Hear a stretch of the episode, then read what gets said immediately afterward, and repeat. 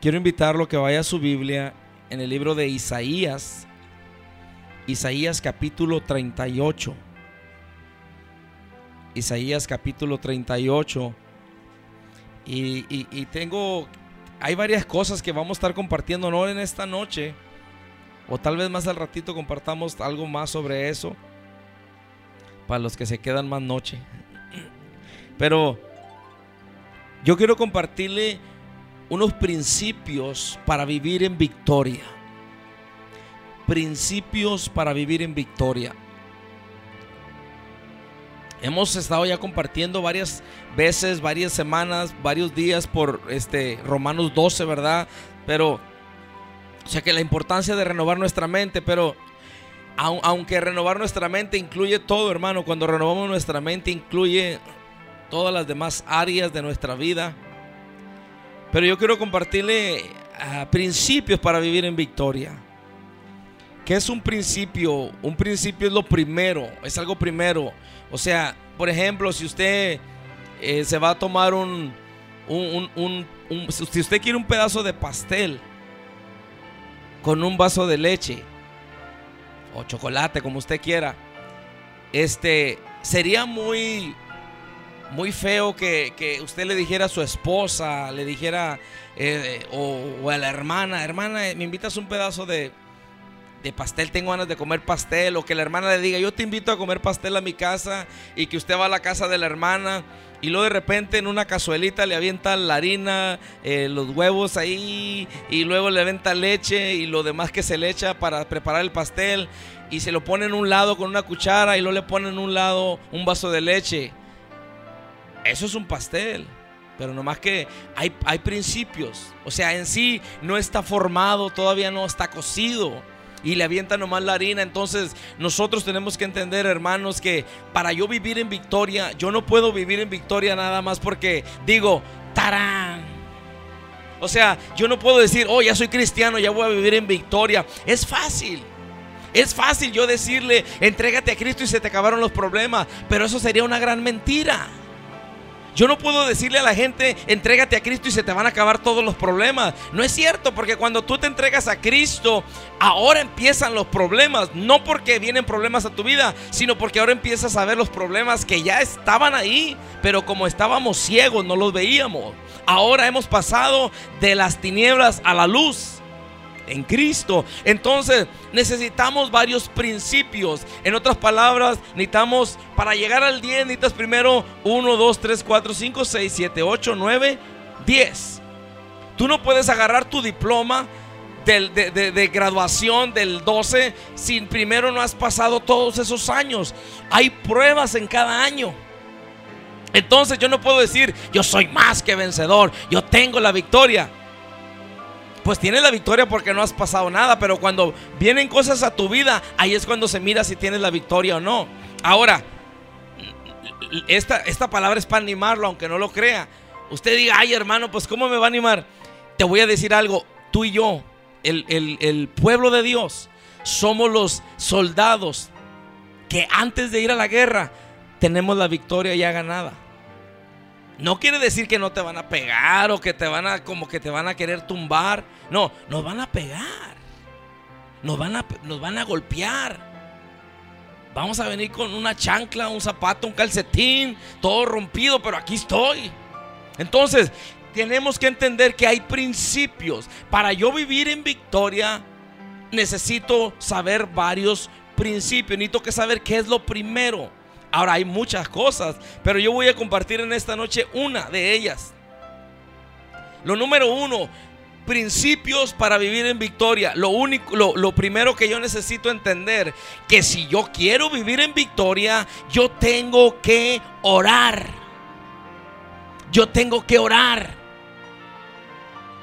Tengo que orar, hermanos. Si yo no, hermano, oro, no voy a tener victoria. Ahora hay muchas, hay clases, hay varias clases de oraciones. Pero nosotros, hermanos, si yo quiero vivir en victoria, yo tengo que orar. Tengo que orar porque si no, no voy a tener victoria. O voy a tener victoria hasta cierto ah, nivel o hasta cierto tiempo, pero después voy a empezar a mirar como derrota en mi vida. Entonces, yo necesito orar, necesito la oración, necesito estar en el tiempo de oración en la iglesia. Porque es bien, es bien lindo que usted ore sola y solo donde usted habla con papá y usted le dice todas sus penas o le dice todo lo que le tiene que decir. Pero también es importante cuando nos unimos juntos y oramos juntos. Acuérdese, Mateo 18, 19, no vamos a ir para allá, Mateo 18, 19, dice, si dos en la tierra se ponen de acuerdo en cualquier cosa que le pidan al Padre, en el nombre de Jesús será hecho. Entonces, principio número uno, para vivir en victoria, yo necesito la oración, necesito tener un tiempo de oración, necesito estar en la oración. ¿Ok? Entonces, vamos a, mirar en el libro ah, de Isaías, capítulo 38. Ahora, la oración, hermanos. Muchas veces la gente o nosotros usamos la oración como último recurso. Cuando nosotros estamos pasando un problema, hermano, en vez de orar primero, lo primero que hacemos es tratamos de arreglarlo nosotros. Yo no sé usted, pero a lo mejor usted sí ora, pero yo en vez de lo requiero, yo en vez de lo quiero arreglar primero, antes de orar. La oración, hermano, no es una opción de que está entre varias. Oro o voy con el abogado o le digo a aquella señora o con el aquel que me da una barrida o no, no, no, la oración es primero.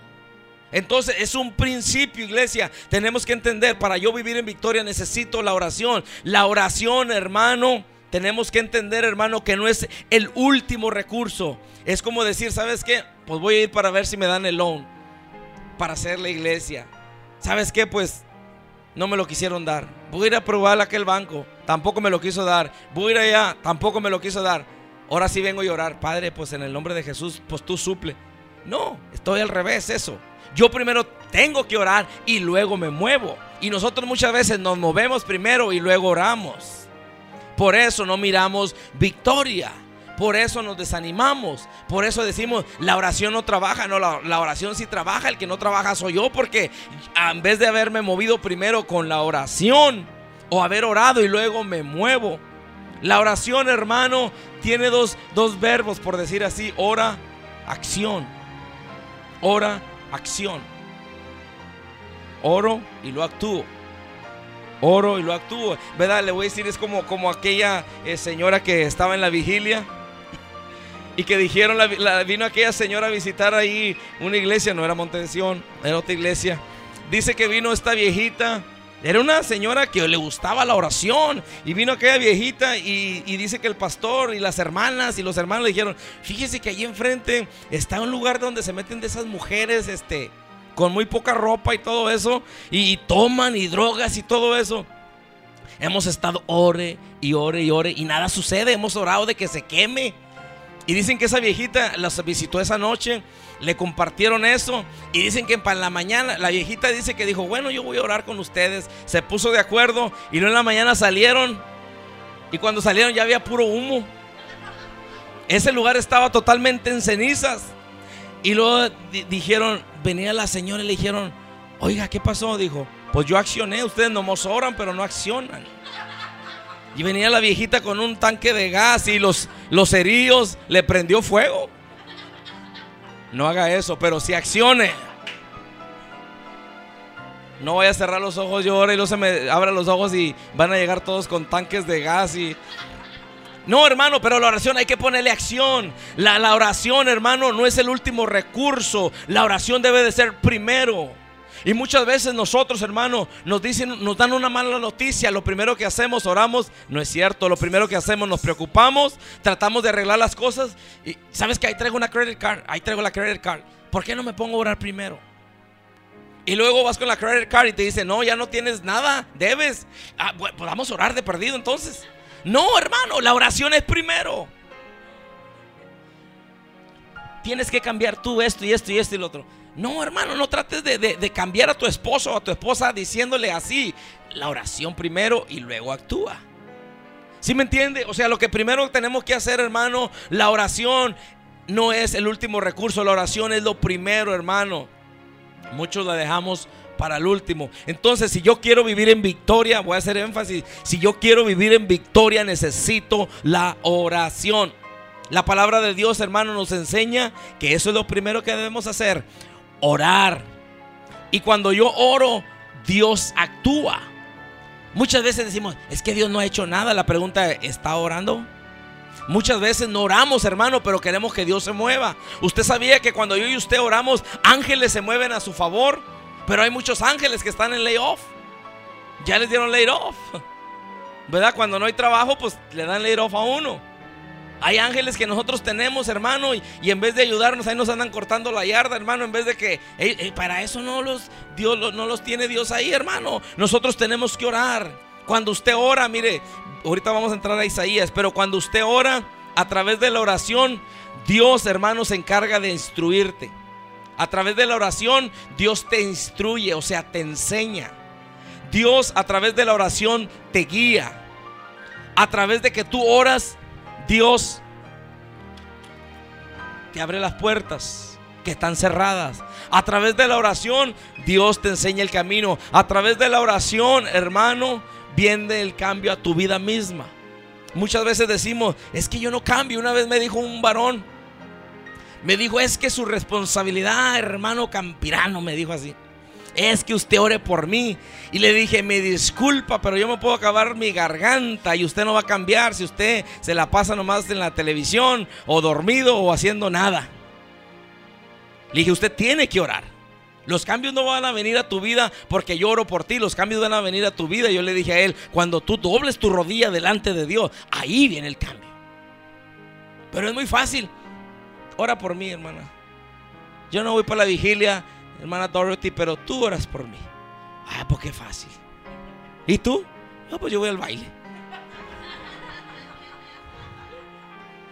No, hermano, si yo quiero cambio, si yo quiero, hermano, cambio, si yo quiero guianza, necesito que orar yo.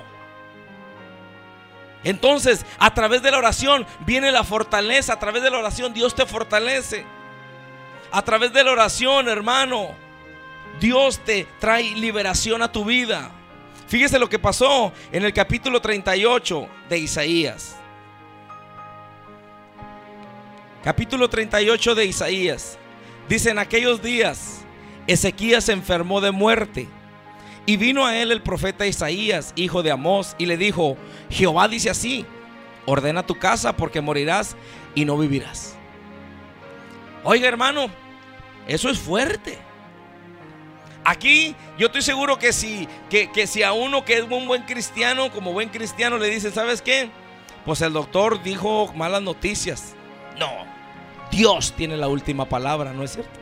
Como buenos cristianos. Dios tiene la última palabra, hermano. Que se haga su voluntad.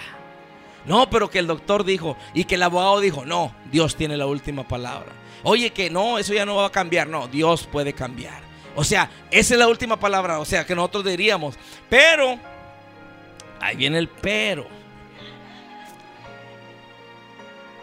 Pero aquí, hermano, el profeta Isaías viene a Ezequías y le dice, eh, aquí es el profeta, no es el doctor. No es el abogado, no es la hermana, no es el hermano, no es el esposo, no es la esposa, no son los hijos, no son los padres, no son los abuelos, no son los familiares, no son los amigos. No son los que no conocen a Cristo, que vienen y le dicen, te vas a morir. No, es el profeta. Y viene y le dice, ¿sabes qué? Jehová dijo que te vas a morir. Fíjese. En aquellos días Ezequías se enfermó de muerte y vino él del profeta Isaías, hijo de Amós, y le dijo, Jehová dice así, ordena tu casa porque morirás y no vivirás. ¿Qué, diríamos nosotros si, si, viene uno y le dice, Jehová dijo así, que sabes qué, paga los biles de una vez porque, y paga por la caja porque ya te vas a morir? El Señor te reprenda, Satanás. Ese es un falso profeta. Ese es un falso. ¿Qué haríamos? Cuando una persona que no es Dios viene y te dice algo, pues está bien. Jehová tiene la última, pero si te dicen, así dijo Jehová, o sea, Jehová te viene y te lo dice. dice Jehová que las cosas no se van a arreglar, que así se van a quedar ya. Que ya te calmes. Ya no llores, ya no le llores al muerto. O ya no le llores a la persona. Porque ya estuvo, no más. O sea, ¿qué haríamos? No diga nada. Piénselo, medite. No diga nada, porque aquí no es cualquier persona, viene el profeta de Dios y le está diciendo, así dice Jehová, que te vas a morir, que arregles la casa, paga los biles, órale, manda los pagos adelantados, paga los biles, paga el carro, deja pagado el carro, deja pagado todo porque ya te vas a morir. ¿Qué haría una persona así? ¿Qué haríamos nosotros? El, rey Ezequías, hermano, él recibió eh, este mensaje, esta palabra, pero no se quedó nomás así, hermano. Pero ¿qué, ¿qué, haríamos nosotros, hermano? ¿Qué haríamos nosotros si nos dijeran algo así, una palabra así? ¿Qué si Dios nos dijera, sabes qué? Tu esposo no va a regresar, así se vas a quedar ya. ¿Qué haríamos? ¿Qué Dios tan malo? Ni todo lo que estoy ahí tanto servicio por semana. ¿Sabes qué? Mejor me voy al baile, mejor me voy a pistear, mejor. ¿qué haríamos nosotros? Aquí Dios le está dando la palabra a Ezequías por el profeta.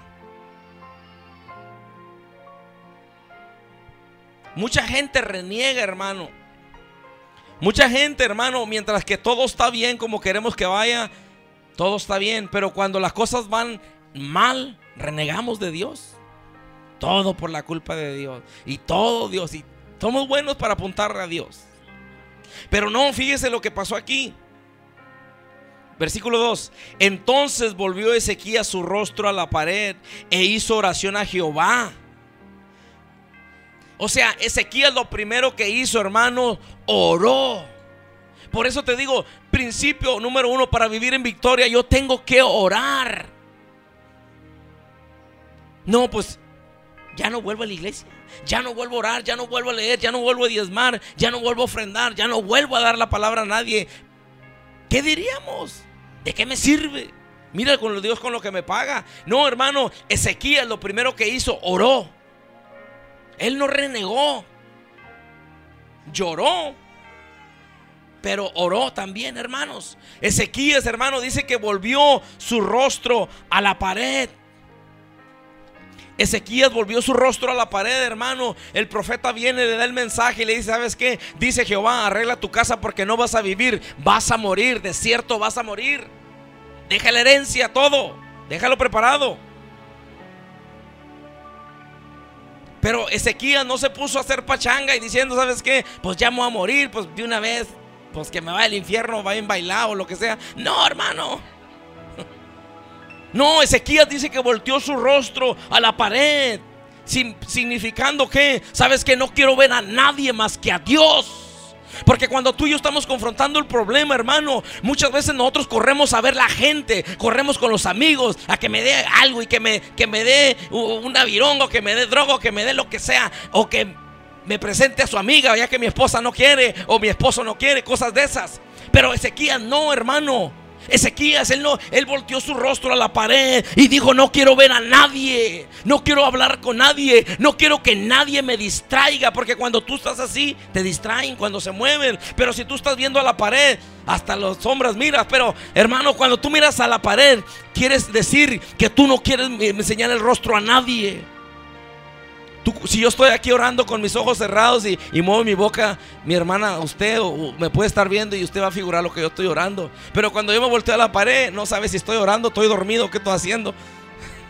A lo mejor estoy sacando la lengua a usted y ni cuenta se da, pero yo estoy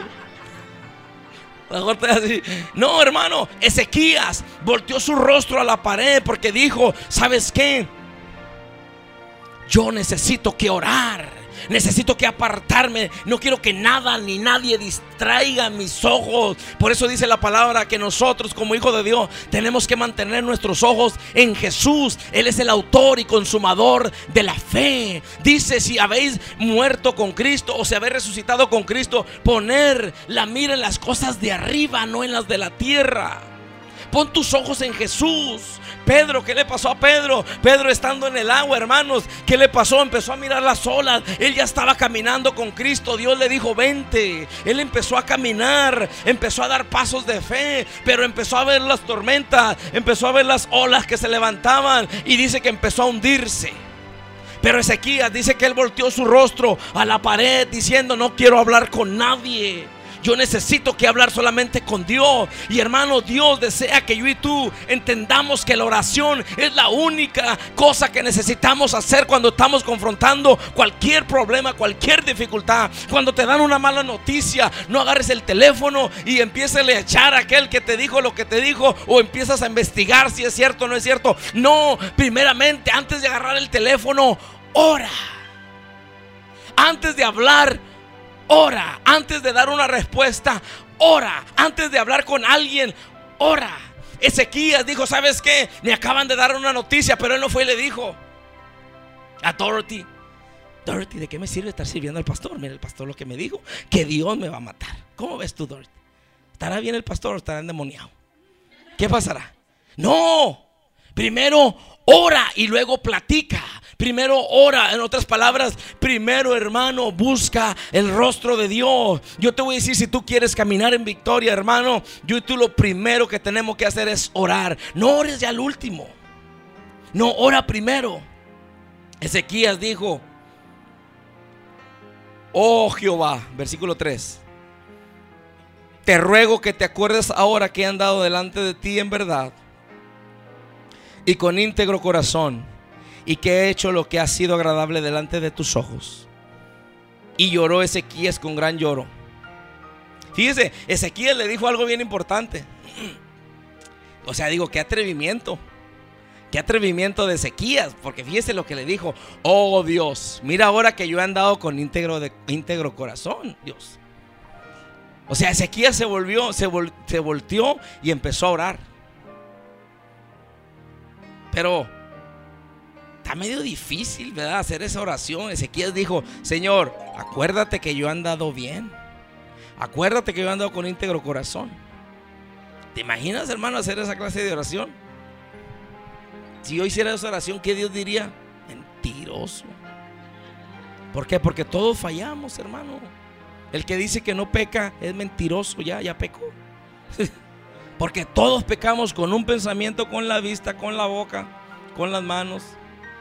Entonces, Ezequías, hermano, él declaró esto, pero fíjese, dice el versículo 4, entonces vino palabra de Jehová a Isaías, diciendo, ve y di a Ezequías, Jehová Dios de David tu padre, dice así, he oído tu oración y visto tus lágrimas, he aquí yo te añado a tus días 15 años.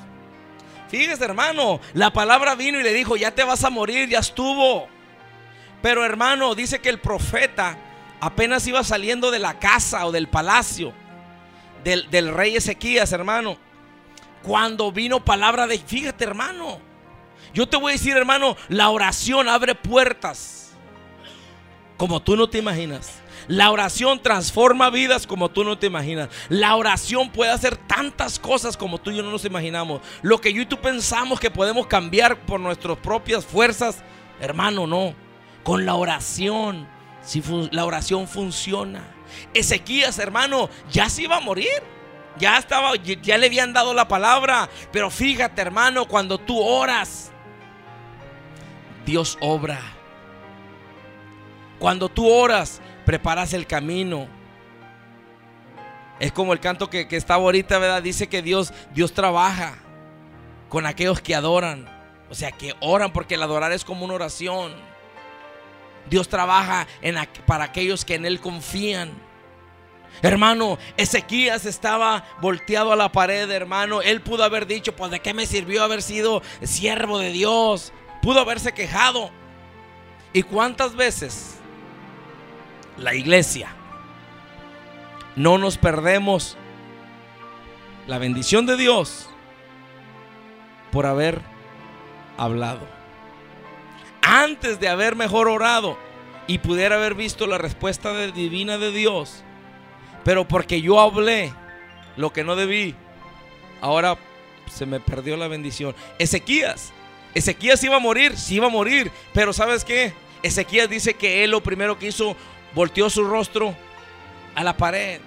En otras palabras, hermano, se quedó a solas con Dios. Sin, sin, sin que nadie lo, lo, interrumpiera, sin que nadie lo, desviara, lo distrajera. Ezequías volteó su rostro a la pared y dice que oró. Lloró también, sí, pero también oró. Usted llore, sí llore, pero ore también. Dios no se mueve porque tú lloras. Dios se mueve porque tú oras. ¿Ok? Tus lágrimas no mueven a Dios. Lo que mueve a Dios es tu oración. Sé que es sus lágrimas, pero abra su boca y ore y créale a Dios. Y Dios le va a responder. Hermano, dice que el profeta apenas iba saliéndose. Apenas iba a subir, yo creo que al camello, no sé en qué andaría. Pero dice que apenas iba saliendo. Cuando, ¡pum!, vino palabra de Jehová al profeta. Fíjate, le da el profeta, le da la palabra a Ezequías. Ezequías se pone a llorar, pero se voltea a la pared y empieza a orar. Y cuando él oró, hermano, Dios le dio la palabra al profeta. El profeta, hermano, se regresó. Yo creo que Ezequías apenas estaba secando sus lágrimas cuando el profeta viene para atrás. Pero sabes que el profeta vino y le dijo, ¿sabes qué? Dice Jehová que él ha visto tus lágrimas, sí. Ok, pero dijo, ha oído tu oración. Y dice que no te vas a morir, te va a dar 15 años más. Hermano, ¿por qué? Porque cuando yo y tú oramos, cosas sobrenaturales ocurren. Cuando yo y tú, pero ¿qué pasa si Ezequiel no, no ora? Se muere. Hermano, tenemos que entender la importancia, hermano, de orar. Hay tantas, tantas ah, escrituras donde podemos ver, hermano, cómo Dios contesta las oraciones. Acuérdese, Mateo 7:7. El que pide, recibe. El que busca, encuentra. El que toque, se le abre. Pero si nunca tocas, pues nunca se va a abrir. ¿Te imaginas, eh, eh, hermana, que llegues a tu casa de tu mamá? Hermana Dorothy, que llegues a la casa de tu mamá, pues no traes llave. Y estás ahí y está la puerta cerrada. Pues mamá dijo que viniera. Y estás ahí nomás. Viendo la puerta te sientas, te paras. Pues ¿para qué no va a salir mi mamá? Pues cuando le hables, cuando abras tus labios, cuando le hagas así. Entonces se abre la puerta. Es lo mismo. Muchas veces decimos, ¿hasta cuándo va a cambiar? Lo que quiero que cambie, pues hasta que abras tu boca. ¿Hasta cuándo irán a cambiar mis hijos? ¿Hasta cuándo irá a cambiar mi esposo? ¿Hasta cuándo irá a cambiar mi esposa? ¿Hasta cuándo irá a cambiar este pueblo? ¿Hasta cuándo irá a cambiar el pastor? ¿Hasta cuándo irá a cambiar la iglesia? ¿Hasta cuándo irá a cambiar el barrio? Hasta que yo hable, toque la puerta. Tú y yo no le podemos quedar viendo a la puerta y la puerta no se va a abrir, al menos que tengas poderes de la mente. Pero hermano, yo y tú tenemos que entender que tenemos que orar. Hermano, si tú queremos caminar en victoria, hermano, hermana, tenemos que orar. Fíjese, Jonás, unos 15 minutos más y terminamos. Jonás.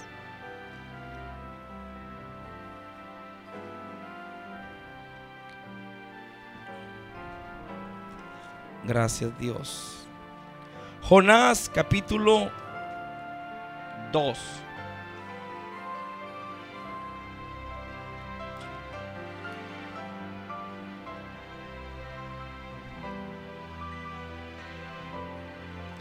Jonás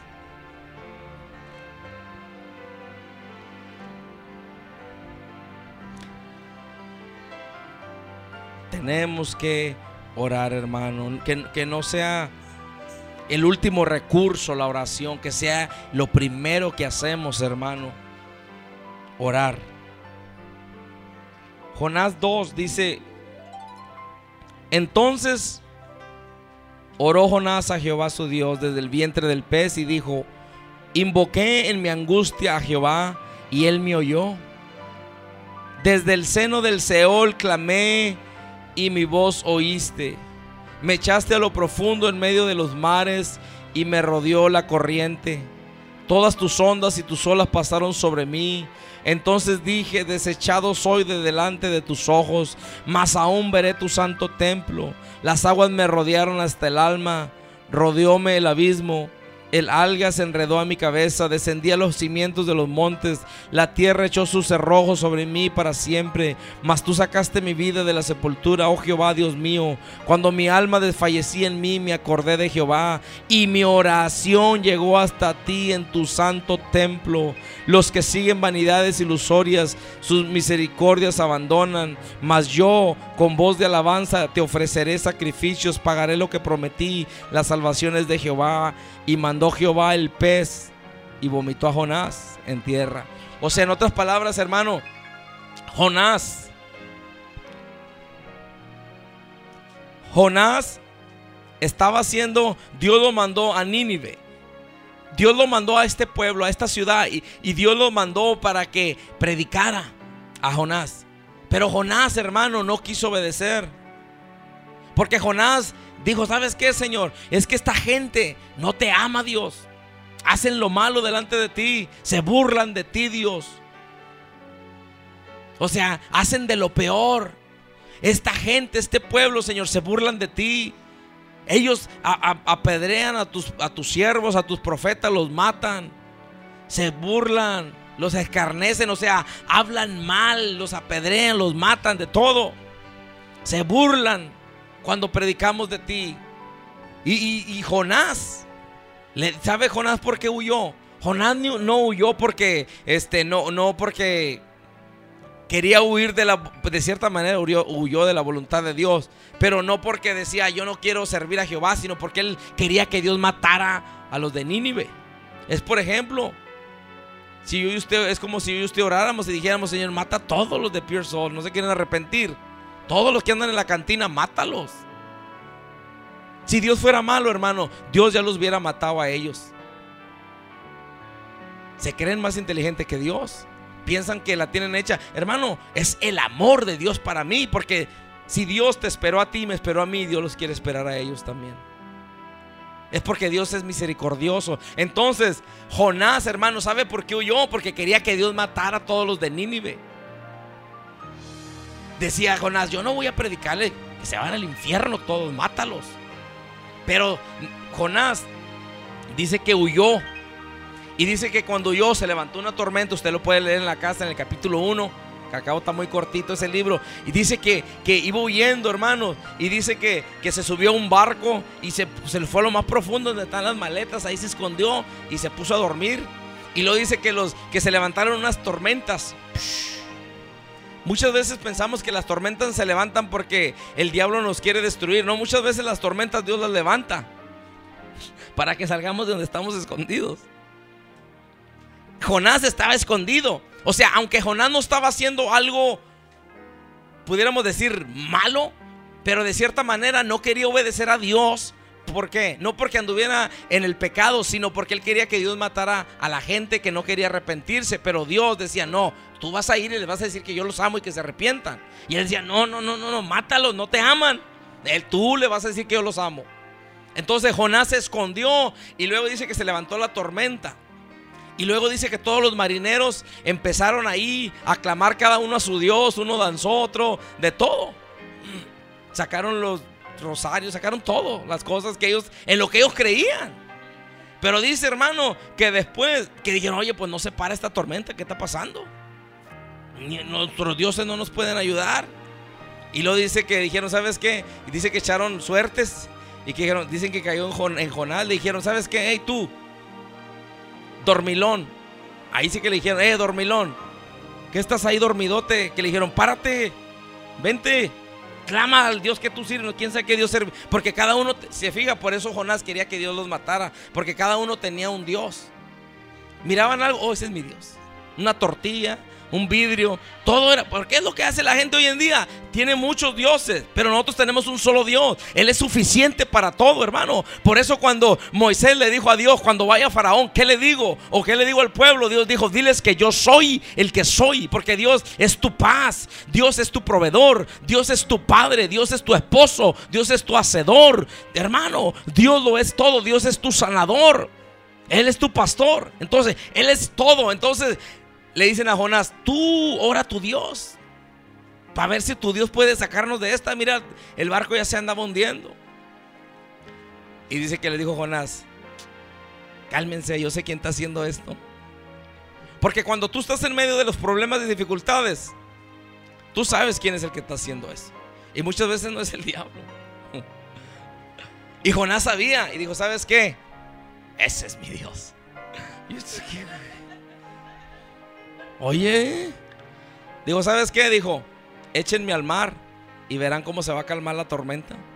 Y dice, pues de volada lo agarraron, Lo echaron para el mar y dicen, hermano, que la tormenta, pero Dios todo lo tiene preparado.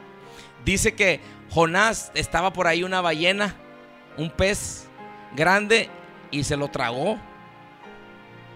Se lo tragó y lo, trajo en las profundidades del agua. Pero dice que Jonás estaba ahí, hermano, dentro, imagínese dentro del pez.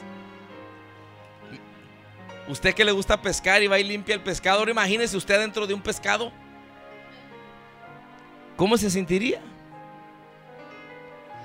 Fíjese, versículo 17, ah, ah, capítulo primero ahí de Jonás, versículo 17, para que vea lo que le estoy diciendo. Dice, pero Jehová tenía preparado un gran pez que tragase a Jonás.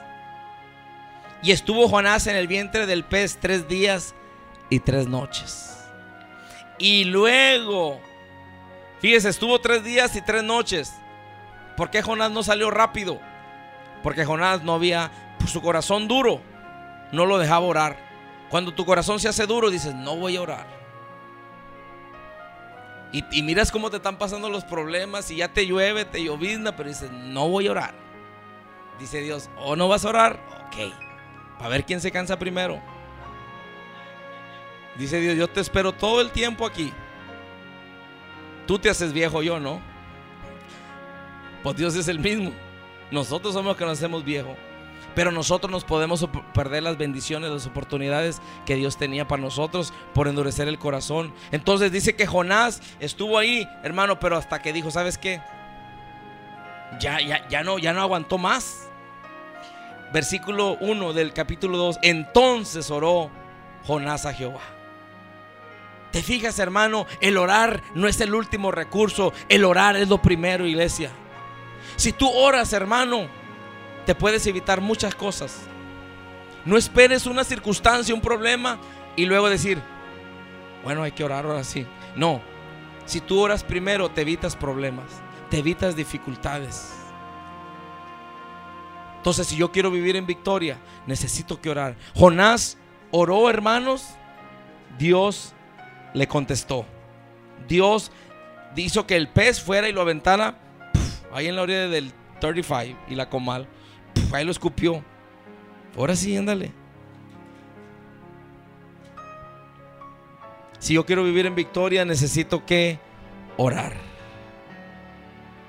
Nomás le voy a decir rapidito esto, no, no, no vamos a entrar ahí, pero en primera de Samuel 1.10, Ana oró a Jehová. Y Jehová lo escuchó. Ana no podía tener hijos. Pero Ana, hermano, oró a Jehová y Jehová le escuchó su oración y Ana recibió lo que ella quería. Ella anhelaba tener un bebé. Qué tremendo. Ella anhelaba ese bebé, se lo pidió a Dios, derramó su corazón, derramó su alma y Dios se lo dio. En Segunda de Reyes 6, ah, capítulo 6, 17 habla cuando Eliseo oró por oró a Jehová para que Jehová le abriera los ojos a su a su siervo porque venían mucha gente contra ellos y luego se levantó el, siervo de, Eliseo y le dijo hey jefe o maestro o como le decía señor Dijo, párate, mira, dijo, todos los que están alrededor de nosotros nos van a matar. Estaba preocupado. Dijo, ay, Jesse, cálmate. Padre, ábrele los ojos. Dice que le miró los ojos y dijo, dice que empezó a mirar los carros de fuego. Que dijo, son más los que están con nosotros que los que están con ellos. Pero pues, le abrió los ojos espirituales. Entonces fíjate, cuando tú oras, fíjate lo que Dios hace.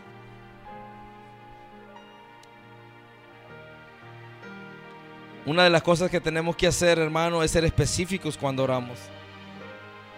Jesús a través de los evangelios nos enseña, hermano, que él cuando terminaba, cuando él despedía a la multitud, él se subía al monte a orar.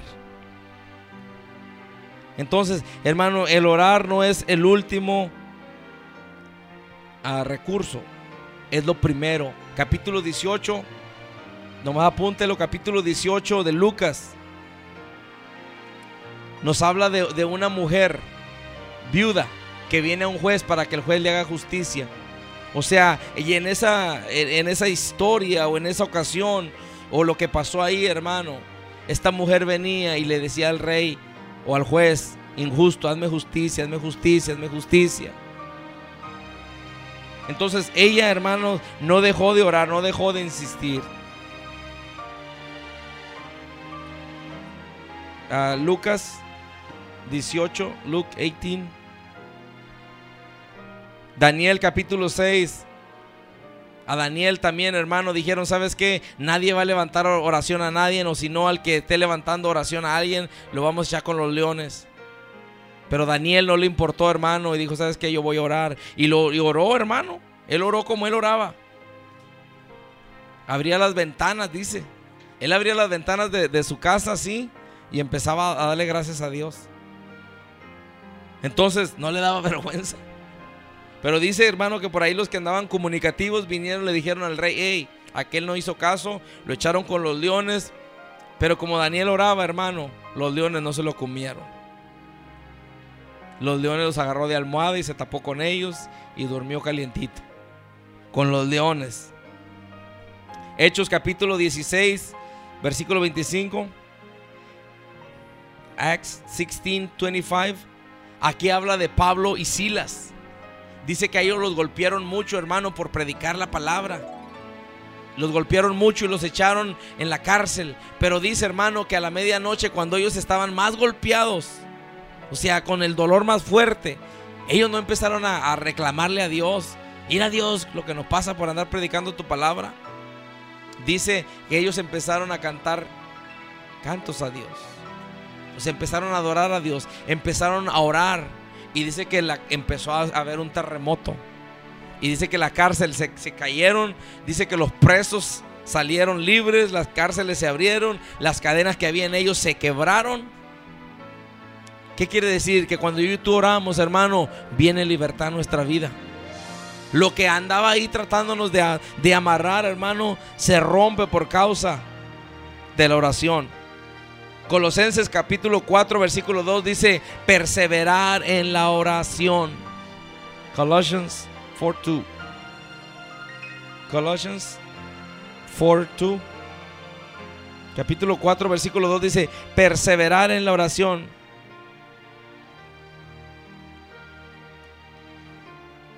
Ahora, para terminar, este versículo sí quiero que quiero leérselo. En Apocalipsis.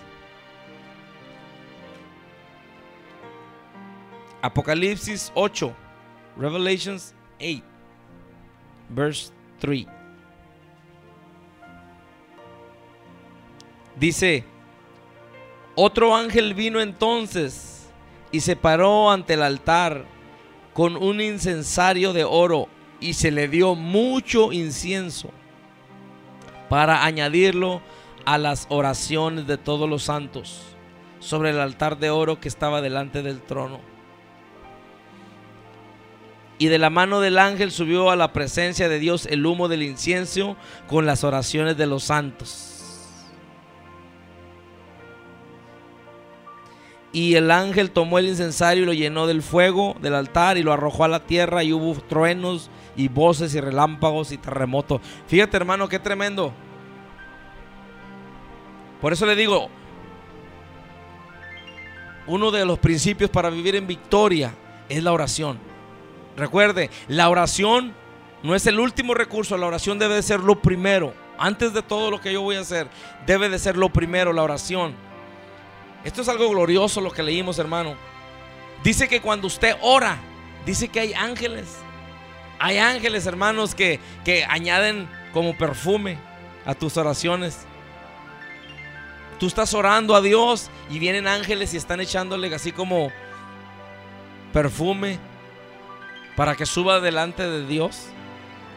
Y luego ya cuando, cuando lo recibe Dios, dice, ay, qué bonito huele la oración de mi hija, de mi hijo.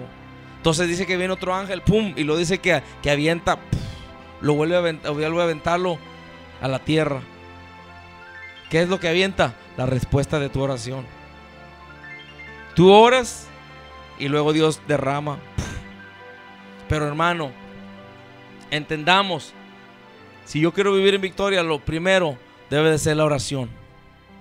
Hay más cosas, hermano, que vamos a estar compartiendo. Son cosas básicas, pero bien importantes que tenemos que recordarnos, hermano, porque en veces se nos olvidan. Pero sobre todas las cosas, hermano, ore. No deje la oración para el último. No se espere hasta estar pasando un problema para decir, ahora sí vamos a orar. No se espere, hermano, cuando el abogado le dice, no, ya no se puede, para decir, oh, no, sí se puede, Dios es el que tiene la última palabra. No, primero ora antes de ir a ver con el abogado. Porque cuando tú oras, hermano, ya preparaste lo, lo natural. Amén. Solo entonces, hermano, principio para vivir en victoria necesitamos que orar. Vamos a hacer una oración y luego terminamos con esta primera parte. Padre, gracias te damos, Señor. Dios, gracias porque tú vienes a instruirnos a través de tu palabra con tu Espíritu Santo. Señor, gracias por enseñarnos que la oración no es el último recurso, Señor. Es algo que tenemos que echar a la mano al instante, a cada instante y a cada rato, Señor. Ayúdanos, Padre, a amar la oración, Señor. Tú dijiste, Señor Jesús, tú dijiste, Padre, yo lo recrearé en mi casa de oración. Padre, gracias porque a través de la oración vienen cambios. A través de la oración viene la guianza tuya. A través de la oración tú nos instruyes. A través de la oración tú nos guías. Tú alumbras nuestro caminar. A través de la oración tú nos libertas. Tú nos sanas. A través de la oración, Padre, tú rompes cadenas aún en nuestra propia vida. Ayúdanos a Monte de Sión, Señor, a vivir en estos principios, Dios. Principios, Señor. Principios que tú has establecido ya en tu palabra Padre, gracias porque Monte de Sión es un pueblo que ama orar, Padre. Y hemos decretado ya, Señor, desde el principio, Padre, que los servicios de oración serán los servicios donde más gente vendrá a Dios. En el nombre de Jesús, gracias porque en Pure Soul, Señor, el pueblo ama orar. Espíritu Santo, gracias por tu palabra. Sella esta palabra en lo más profundo de nuestro corazón. Y Padre, decreto que nosotros somos hacedores de tu palabra, la ponemos por obra. Gracias, Padre, por este principio, Señor. Nosotros caminamos en victoria porque, Señor, Sabemos que tenemos que orar en el nombre precioso de Jesús, Padre. Gracias por esta palabra, Señor. Amén, Señor. Y amén.